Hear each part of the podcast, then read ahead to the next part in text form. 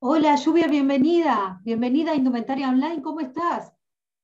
Hola, Susana. Pues muy bien, muchísimas gracias y feliz y contenta por la invitación. Me encanta lo que estás haciendo y muchas gracias por compartir conmigo este espacio. No, yo, la, la que está contentísima soy yo. Ahora te recibo yo a vos y para mí es realmente un placer. Bueno, hoy nos vas a brindar un poco eh, tu experiencia y tus conocimientos acerca de lo que es el calzado. Eh, nos vas a contar los pasos para desarrollar una marca de calzado exitosa. Así es. Te cuento eh, un poco de, mi trayectoria. Tengo 28 años en el, en el sector del cuero calzado en México. Soy hija de fabricante de calzado, pero estoy independiente y soy eh, eh, diseñadora de, colecciones de calzado y de accesorio también, pero mi expertise es en calzado. Sí. Y he participado eh, por ahí en algunas marcas importantes mexicanas creando las Em, las colecciones desde cero y en, este momento tenemos un estudio que se llama Doble L Estudio donde damos consultoría, formación y mentorías a todo lo que tenga que, eh, que ver con el tema de calzado, desde diseño, producción, generación de marca, todo, todo ese tema. Y es, también soy profesora en desarrollo de producto en algunas universidades acá en México y pues mi podcast ya lo conoces, has estado en, en, algún episodio en tus zapatos con lluvia mezcua.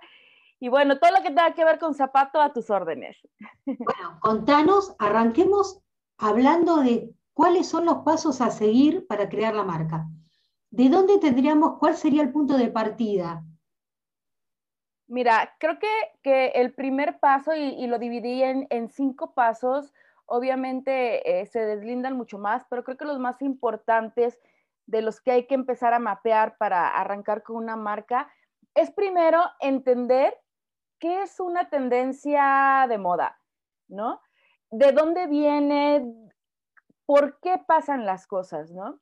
Es súper importante estar muy al pendiente de qué está pasando en, en el exterior, ¿no? Que una tendencia, pues es una corriente que, eh, bueno, más bien es una corriente, una preferencia a determinados fines, que va creando un estilo y que va dejando huella en un periodo temporal, ¿no? E, el consumidor empieza a crear, nosotros mismos empezamos a crear la tendencia y empezamos a, pues, como a, a aceptarla y la vamos masificando, ¿no? Y es bien importante entender ese tema porque de ahí va a partir el mercado, ¿qué está consumiendo en cuanto a tendencias de moda? ¿no? Y, vamos a empezar a buscar el siguiente paso. Pero me regreso a las tendencias de moda. Es bien importante que tenemos que, contemplar varios puntos. Primero, em, tendencias globales, todo lo que tenga que ver con todas estas plataformas que dan información sobre tendencias, eh, WGCN, Fashion Snoops, todas estas plataformas. Después, estar al pendiente de todas las pasarelas y, semanas de la moda a nivel mundial, porque no es lo mismo la tendencia de moda, cómo la va a aceptar Argentina, a cómo la va a aceptar México, o a cómo la va a aceptar Asia, o a cómo la va a aceptar Europa. O sea, tenemos diferentes maneras de, de detectar la tendencia, bajarla y crear producto. Después, creo que es Dime. Hay como un tema sociológico detrás también, ¿no? Que influye en esto.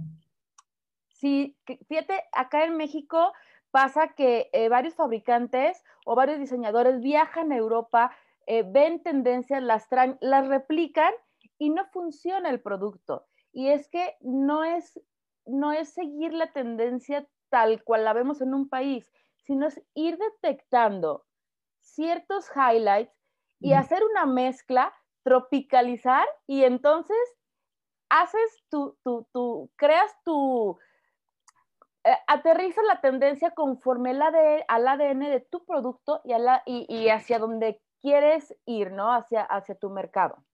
Claro, o sea, hacia la idiosincrasia, digamos, de, de, cada lugar, de cada país. Exacto. Por ejemplo, eh, viene muchísimo, eh, desde hace ya varias temporadas, los colores nudes muy arenosos. En México y casi todos los latinos somos de tez amarilla, ya seamos claros o oscuros, la tez suele ser un poco amarilla y esos colores no nos van y entonces la, mujer mexicana no va a comprar esas prendas, ¿no? O la mujer, eh, a lo mejor las que tenemos la tez morena, no, no vamos a comprar esas prendas porque no nos van y a las europeas se le ven increíble, ¿no? Entonces, sí, es, es, son temas que tenemos primero que, investigar qué es la tendencia de moda, qué es lo que se están proponiendo en las grandes marcas, en los países, obviamente, eh, puntos de lanza de, de moda, pero de ahí, ¿qué puedo tomar y cómo lo empiezo a tropicalizar, que es una palabra que no me gusta decir, pero no he encontrado una, una que la supla. Empiezo a tropicalizar hacia mi mercado y después hacia mi producto, ¿no? Bueno, hay muchas, eh, no solo a nivel europeo, sino en Latinoamérica tenemos muchos eventos importantes. Claro. Eh, a nivel tendencia de insumos y a nivel tendencia de, producto terminado, ¿no? De calzado en sí, de marroquinería. Tenemos, bueno, a IFLS de Colombia, Inspiramais en Brasil, que bueno, que con el tema de la sustentabilidad está súper fuerte. Y contame un poco esto del tema de la sustentabilidad en las marcas, a la hora de formar una marca. Y es un tema que no sé cómo lo veas, Susana, pero creo que es un tema que se ha puesto de moda independientemente de la necesidad que ya tenemos como humanidad de ser un poco, no un poco, de ser mucho más conscientes sobre el tema eh, de ser amigable con el, con el medio ambiente, pero también ser amigable en la parte social, en la parte de los trabajadores, en la o sea, en todo. Creo que así es una corriente que ahorita está muy en tendencia. Eh, una parte eh, creo que se da de manera natural, con causa, con investigación, y sabemos que en el área del calzado es muy complicado lograr un producto 100% sustentable. ¿Por qué? Porque son demasiados elementos los que conforman un calzado, a comparación de la prenda, que pues es la tela, los avíos y, cortas y coses, ¿no? Es un poquito más ágil desarrollar una prenda sustentable en su mayoría. En el calzado es distinto porque materiales, solventes, pegamentos, pero ahí vamos. Ya, ya existen materiales orgánicos, ya, es, ya existen los biomateriales, ya existen los materiales, por ejemplo, hay cueros curtidos de manera vegetal sin contaminar las aguas residuales. Y de ahí nos vamos a los pegamentos eh, libres de, solventes a base de agua. Y también eh, hay ya eh, algunos componentes que son de materiales reciclados, ¿no? Al final, para hacer un tacón, pues tenemos que irnos a los plásticos, ¿no? Pero podemos utilizar plásticos reciclados, hacer mezclas. Eh, ya hay materiales, por ejemplo, plantas o, entre plantas que se utilizan de, eh, desechos del océano con mezclas aglutinadas o alguna, algunos eh, en, España, por ejemplo, están usando algo que en, en Latinoamérica nos cuesta mucho eh, conseguir, pero el corcho, el corcho lo están usando muchísimo para la entreplanta. Y bueno, hay infinidad de cosas que podemos utilizar eh, de manera sustentable, el pago justo, ¿no? A todos los, los, trabajadores, las condiciones laborales, o sea, es, es inmenso el tema y creo que es el momento de que si vamos a lanzar una marca, ya hacerlo de manera consciente. Si voy a usar un empaque, pues a lo mejor, o, una de dos, o el empaque venga de un material reciclado, o que mi empaque tenga una segunda vida. No sé si recuerdas, eh, bueno, somos muy jóvenes, pero eh, cuando éramos eh, niñas, cuando, cuando éramos niñas, había muchos productos que venían en, empaques de madera o de lámina y, casi mi, abuela siempre y mi madre todavía tiene, eh, había unas cajas que venían en, eh, unas galletas que venían en unas cajas de lámina. Y estamos hablando de que yo eran los ochentas y hasta la fecha mi mamá tiene en la misma caja sus cositas para la costura, ¿no? Que los hilos, las agujas. Entonces, de, antes lo hacíamos, mm, en, en, en, algún momento nos perdimos en el tema de los empaques y creo que estamos regresando a, a, a ese tema, ¿no? A hacer eh, de un producto en la manera que podamos eh, ser sustentables. El objetivo es empezar y arrancar una marca de manera consciente. Si no necesitas imprimir, no imprimas, no gastes papel. Estamos en la era digital y la verdad es que pues eh, nos podemos evitar muchísima contaminación simplemente con el uso de pegamentos base agua, ya un producto empieza a ser sustentable. Entonces, creo que es importante, muy, muy importante tomar en cuenta este, e, e, este tema. Claro, bueno, tenemos por un lado el tema de las tendencias. ¿Cuál sería el otro paso a seguir para que la empresa, porque también tiene que ver con esto que vos decís, todo depende del ADN, de la impronta que tiene cada marca específicamente, ¿no? ¿Cómo haces para asesorar a esa empresa en ese uso de materiales, en, en aplicar determinadas tendencias y demás? Creo que el segundo paso es súper importante y creo que es uno de los que son ah, e, la columna vertebral de un proyecto es qué consumidor, a qué consumidor vas a ofrecerle tu producto, ¿no? Pasa mucho cuando queremos generar una marca. Eh, yo, Lluvia Mezcua, me encanta los 80, soy super punk, me encanta el tipo rockland y entonces yo fabrico mi diseño, mi línea para mí, ¿no? y, hago unas zapatillas altísimas, puntales, llenas de studs y super rockers. Y de si afuera no hay nadie que quiera consumir o que tenga esa necesidad, mi proyecto va a fracasar. Sí, hay que detectar, hay que hacer lo que nos gusta como diseñadores o como empresa, pero lo primero que tenemos que hacer es, tengo una idea, voy a analizar el mercado, si esa idea o ese concepto que yo quiero lanzar, realmente hay una necesidad en el mercado, ¿no? Ahorita con el tema de globalización, Susi, eh, eh, es un poco complicado eh, competir. ¿Por qué? Em, creo que la, primero la globalización, ¿no? Se abren fronteras y ya podemos tener cosas de todo el mundo en nuestros países, en nuestros puntos de venta físicos. Después de la pandemia hubo un, bueno, seguimos en pandemia, después del confinamiento hubo un, un boom de, de, online, de ventas online. Entonces todo el mundo está vendiendo online, ya sea por redes sociales o por sus páginas o por eh, marketplace, por todos lados. Entonces nuestra competencia se multiplicó, o sea, se pulverizó. Entonces, entonces yo tu competencia va a estar a un clic de distancia de tu calzado. O sea, ya no es, voy a poner un punto de venta físico, voy a poner tienda linda y voy a competir con quizá en dos cuadras o en otra plaza o en otro centro comercial, otra, otra persona que tenga un concepto similar. No, ya estás a un clic. O sea, la gente está en su, en su, es más, ya ni en su casa, en su celular, con un clic de diferencia para tomar la decisión de compra. Entonces es bien importante conocer los consumidores, ¿no? No podemos, por ejemplo, si, tú, si el concepto de la marca que quieres lanzar es eh, súper trendy, es súper innovadora, pues debes estar consciente que tu mercado va a ser muy chiquito. Y quizá ese mercado está comprando en las grandes marcas que están mucho más eh, protegidas a nivel económico, eh, eh, con un equipo, equipos gigantes atrás, con marketing y son, son los monstruos.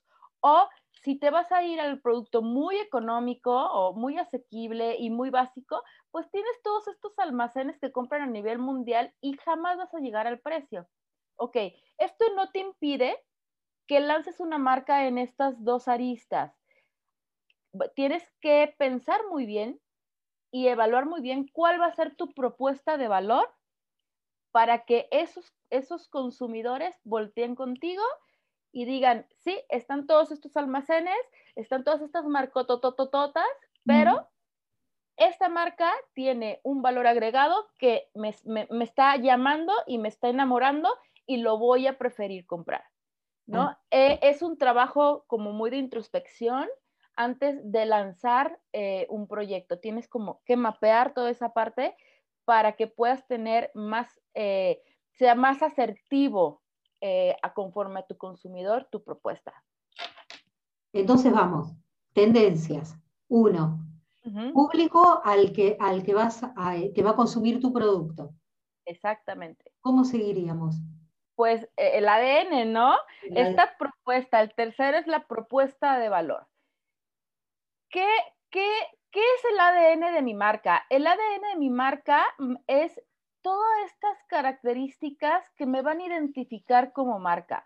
Por ejemplo, eh, te voy a dar una supermarca que quien nos esté escuchando y sabe y, sea fan de zapatos va a saber perfecto. ¿Qué piensas si te digo suelas rojas? Lo Lobutal. Claro, o sea, claro, automáticamente. Y, es, un, y es, es una suela que toda, toda la industria zapatera la puede usar, no es exclusiva de él. Ah, ok, eh, eh, él se dio cuenta que era un plus, que era un valor agregado, que podía realizar zapatos básicos, porque en realidad lo que él vende son básicos, negros y color nude, ¿no? Pumps, lisos, pero con la suela roja le dio un valor agregado y, se identificó como el de las suelas rojas. Obviamente tiene protegido el pantone rojo, pero si tú, si cualquier marca cambia el pantone, la puede usar. Pero si tú ves en la calle a alguien con, unas suelas rojas en sus zapatos, inmediatamente dices, o es lo butal, primero, o, imitación. o, es imitación. Pero lo que te viene a la mente es lo butal, ¿no? Entonces, es trabajar en ese tema. Por ejemplo, también lo hace muy bien Melissa. Melissa, los zapatos de, plástico eh, antibacterial tienen un olor específico. ¿Qué hicieron ellos? Registraron la mezcla de su fórmula de plástico que no lastima, no te salen ampollas, no genera mal olor y son súper suavecitos. Yo, yo soy fan de la marca y tengo varios. Entonces registran, registran la mezcla, la fórmula, que ya ahí ya es el ADN de su producto. Pero aparte, la fórmula tiene un olor característico que también está patentado. Entonces, tú entras a una tienda, Melissa, y hueles a, ese olorcito como chicle, ese es como un olorcito muy, muy, como que te remonta a tu infancia, ¿no? Y nadie más lo puede tener. Yo he sacado zapatos de mi, maleta cuando viajo y el olor, digo, ah, traigo mis melisa, ya se me había olvidado, ¿no? Entonces, el ADN de tu producto, ya sea una característica del producto per se o la formulación, la patente, una función, ¿cómo también podemos buscar el ADN de nuestro producto en el servicio, ¿no? ¿Qué pasa cuando vas a Starbucks a nivel mundial? Lo que menos te vende Starbucks es café no te vende café, te vende que cuando entras te sientes en un ambiente amigable. Dos, puedes tocar las cosas, o sea, tienes acceso a, tienes música, te dicen por tu nombre, te saludan como si te conocieran, como si fueran tus amigos. Puedes personalizar tu bebida como tú quieras. Claro, tiene un costo, pero eso no nos importa. Lo puedes, lo puedes personalizar como tú quieras pero aparte te venden la música, pero aparte te venden desayuno, pero aparte te puedes sentar en un, en un sofá súper cómodo. Entonces, ellos te venden esta experiencia, ¿no? Ese es el ADN de Starbucks, no es el café. Otro, otro ejemplo increíble de experiencia y que ahorita post pandemia, post confinamiento, va a empezar a afinarse mucho la experiencia de compra. Ahorita los puntos de venta van a tener que esforzarse muchísimo más. Nexpreso. Nexpreso hablando de café, ¿no? Y quiero hacer las comparativas. Tú entras a Nexpreso y lo que menos huele es a café, lo que menos huele en la tienda, tú jamás ves el café, ¿no? Tú entras a una, parece que estás entrando a una agencia de, coches, eh, a una BMW o a una Mercedes-Benz, ¿no? A comprar capsulitas de café. Entonces te está vendiendo estatus, porque mm. al final, pues tampoco es un café como muy bueno más bien te genera un estatus. Entonces, hay que analizar cuál va a ser mi propuesta de valor, ya sea servicio, ya sea producto, ya sea ergonomía, a lo mejor como eh, regresando al, primer tema que me, que me preguntaste eh, al principio, ¿no? La parte sustentabilidad. Ok, ¿saben qué? Mi producto es sustentable, no es 100%, pero estoy usando un, un biomaterial que tiene tales características y es biodegradable a los tantos años, y ahí es una propuesta de valor, siempre y cuando estas propuestas de valor estén súper bien sustentadas, ¿no? Y bien formuladas. Y tu propuesta de valor te va a servir para darle énfasis a tu comunicación y llegar a tu, a tu mercado. Claro, vos me hablabas eh, recién del producto de Melissa. Viste que en España ya están, ya hicieron plantillas de corcho aromatizadas. Ah, no sabía. Sí, sí, ah, muy bien. wow. Sí, sí, está. Sí, sí, muy, muy bueno. Bueno, ADN. ¿Cuál sería el siguiente paso? Faltarían dos. Dos pasos. Sí. El cuarto, la importancia, la importancia de una marca. ¿Qué es una marca? Eh, la marca es aquello que te va a identificar dentro de todo lo que ofrece un mercado, ¿ok? Y aquí es muy fácil quizá confundirnos con el ADN. El ADN estamos hablando como de la esencia de tu, de de tu producto, ¿ok?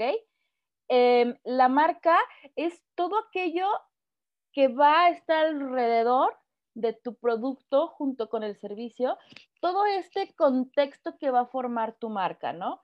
¿Qué pasa, por ejemplo, eh, el ADN de Amazon es, te vendo todo y te lo mando de un día para otro. Es, ese es mi ADN. Pero mi marca es, soy la mejor y la, mejor eh, eh, marketplace donde vas a tener seguridad y soy la más rápida. Ese es como el tema de marca y no estamos hablando solamente de logotipo o de isotipo, sino este contexto de marca, el servicio que vas a dar, ¿no? Desde tus redes sociales, todo tiene que estar alineado a ese ADN y a ese consumidor y a esas tendencias de moda, ¿no? Aquí va más algo que no, que no percibes eh, tal cual como si fuera un producto, como si fuera un depósito, es, es, más como, eh, más de percepción, ¿no? ¿Cómo atiendes a tu, a, tu, a tu cliente? ¿Cómo le das el servicio? ¿Cómo le das el seguimiento? ¿De qué manera va él a, hacer el pago? ¿Cómo se va a sentir el seguro de recibir su producto, ya sea eh, e-commerce o físico o entrega one-on-one? On one? Todo este tema que rodea tu negocio. Esa es la marca.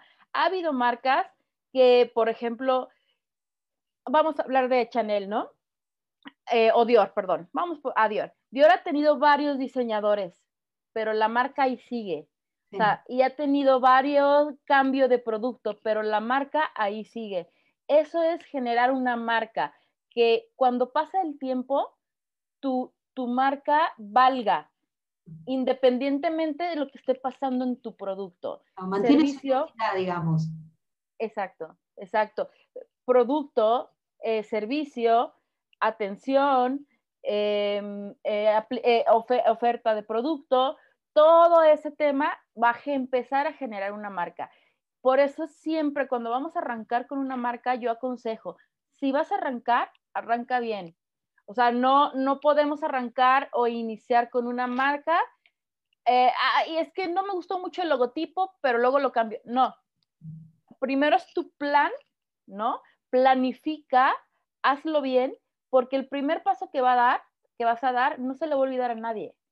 A nadie. Y de ahí puedes ir evolucionando, pero siempre el primer paso es súper importante para el inicio de una marca es un poco lo que hablábamos el otro día con Laura R, ¿no?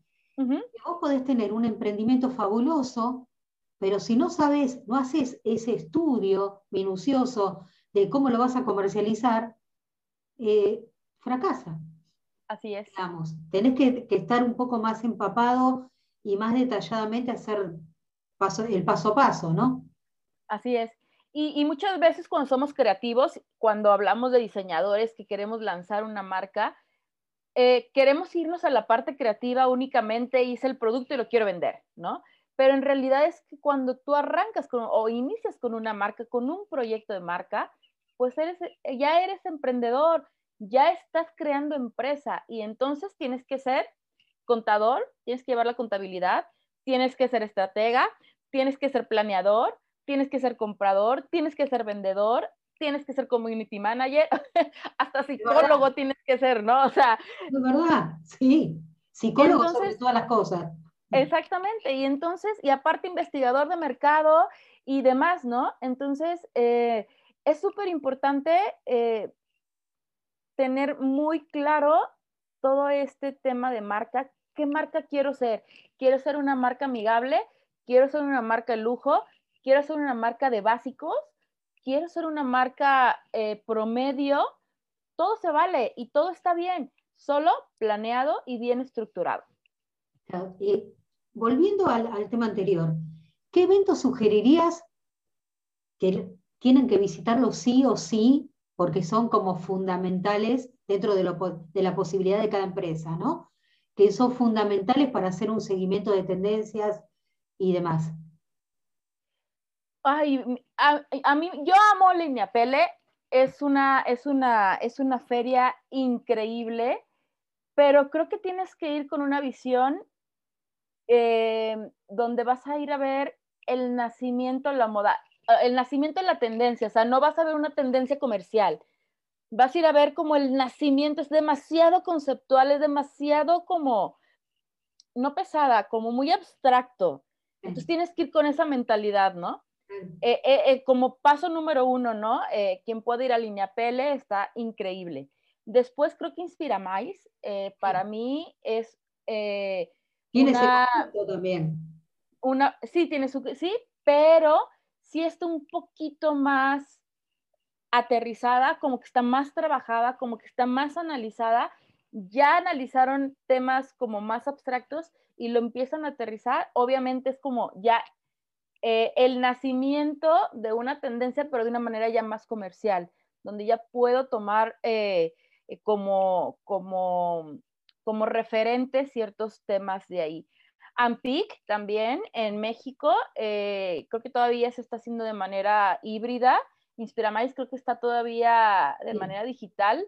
Em, Ampic, pues aquí ya es totalmente aterrizada la tendencia en cuanto a insumos. Ya ves la tendencia aplicado en un par de agujetas, en un par de suelas, o sea, ya, ya es todo como digerido para que puedas armar tus colecciones, ¿no?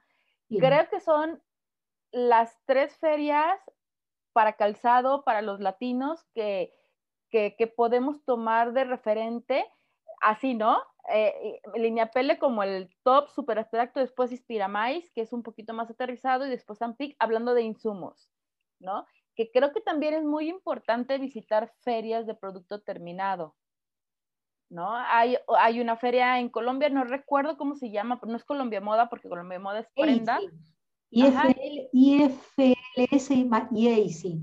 Exacto. IFLS, insumos, AIC son de, calzado. No, no he asistido a esa feria, muero por ir, espero que en, pase un poquito este tema de, pandemia y ojalá me, toque ir en físico, no me ha tocado ir. Em, también eh, Zapica es muy buena, Intermoda también es muy buena en México, Zapica también en México, y creo que hay una feria también que no he ido, en Brasil de producto terminado. Está FIMEC también. Sí, eh, eh, creo que, eso, que, Colombia eh, y Brasil son fuertes en el área de cuero en calzado y creo que también son importantes estarlas monitoreando. No puedes viajar, estamos en, en, un momento crítico digital. Métete a sus páginas e investiga qué fue lo que pasó, ¿no? Eh, es súper importante asistir a ferias porque mm, creo que eh, ahí están los empresarios, los fabricantes, los industriales que, que tienen mucha experiencia, que conocen el mercado y empiezan a aterrizar y empiezan a tropicalizar estas tendencias de moda. Te da como una apertura, ¿no? Así es. Eh, bueno, nos queda... El quinto. El quinto.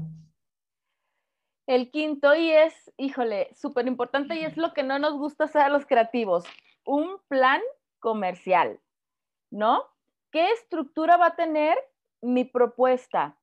Y hablo estructura es cuántos productos voy a tener por temporada, todos van a tener el mismo precio o voy a tener diferentes niveles de moda y diferentes niveles de precio, que es lo mejor. No puedo tener todos mis zapatos al mismo precio ni al mismo nivel de moda, tengo que tener una estructura, ¿no? Dentro de mi propio ADN, dentro de mi propia colección, tengo que tener eh, eh, tres niveles, ¿no? Mi, básico, mi moda y, mi, mi, top, mi, mi producto estrella. También tenemos que tener súper claro cuánto queremos vender para saber cuánto tenemos que comprar. ¿No? Eh, eh, a, niveles generales. Después tengo que analizar que yo voy a producir el calzado o me lo van a fabricar o me lo van a maquilar gente externa, porque ahí también tengo que estar muy lista eh, en, que el proveedor de mi, de mi producto terminado pues sea completamente formal. Y lo más importante de todo saber tener una tabla de costos. ¿Cuáles son todos mis gastos fijos? Todo, ¿Cuánto me cuesta hacer el producto y qué utilidad o cuánto le voy a ganar, ¿no? Mis gastos fijos son todos estos gastos que voy a tener. Yo siempre les digo a los chicos que, emprende, que, arrancamos con, con las asesorías de emprendimiento, les digo, a ver, tú vas a tener una oficina. Sí, yo ya tengo mi oficina y pago renta, no sé, 10 dólares, ¿no? Por ejemplo, para dar un ejemplo. Y le digo, pues de aquí, de enero al, a diciembre, ya debes 10 dólares mensuales. O sea, ya los debes, los tienes que pagar. Entonces es un gasto fijo, ¿no? Tu internet, tu luz, todos tus gastos físicos que ya, ya los tienes que pagar y no puedes prescindir, los tienes que tener bien claros. ¿Cuánto te cuesta el producto hacerlo? ¿No? Con toda la mano de obra, ¿cuánto te cuesta? ¿Cuánto te va a costar el empaque? ¿Cuánto te va a costar el servicio? O sea, todo lo que te genere un gasto lo tienes que tener muy claro y de ahí qué, qué porcentaje de utilidad voy a tener, ¿no?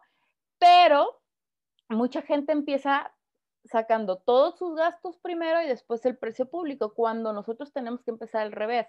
Mi producto va a ser un producto de moda que va a ir a un mercado medio, donde ese mercado medio paga, eh, no sé, vamos a hablar de 20 o 40 dólares por par de zapato, entonces mi zapato tiene que costar 40 dólares. Y entonces, ¿cuánto tiene que costar mi producción? Me voy para atrás para poder ver si yo puedo atacar ese mercado en ese precio o me bajo o me subo. Perfecto. Claro, sacar todos los costos. De, primero es formar la idea, digamos, de lo que querés diseñar, lo que querés armar. Después ver los costos de insumos, de tercerización, de alquileres, etcétera, para saber qué es lo que te queda como resto, por así, decirlo. ¿Cuál es la, va a ser la ganancia real? Perfecto. Lluvia, la verdad que fue un placer. Una charla súper nutritiva. Muchísimas gracias, Susi, por la invitación. Y bueno, estos temas dan para más, pero bueno, lo hicimos rapidito. Muchísimas gracias por la invitación y bueno, espero que haya servido un poquito. Este, Lluvia, nos estamos viendo en otra oportunidad. Muchísimas gracias, saludos de México. Gracias a vos. Bye bye. Bye bye.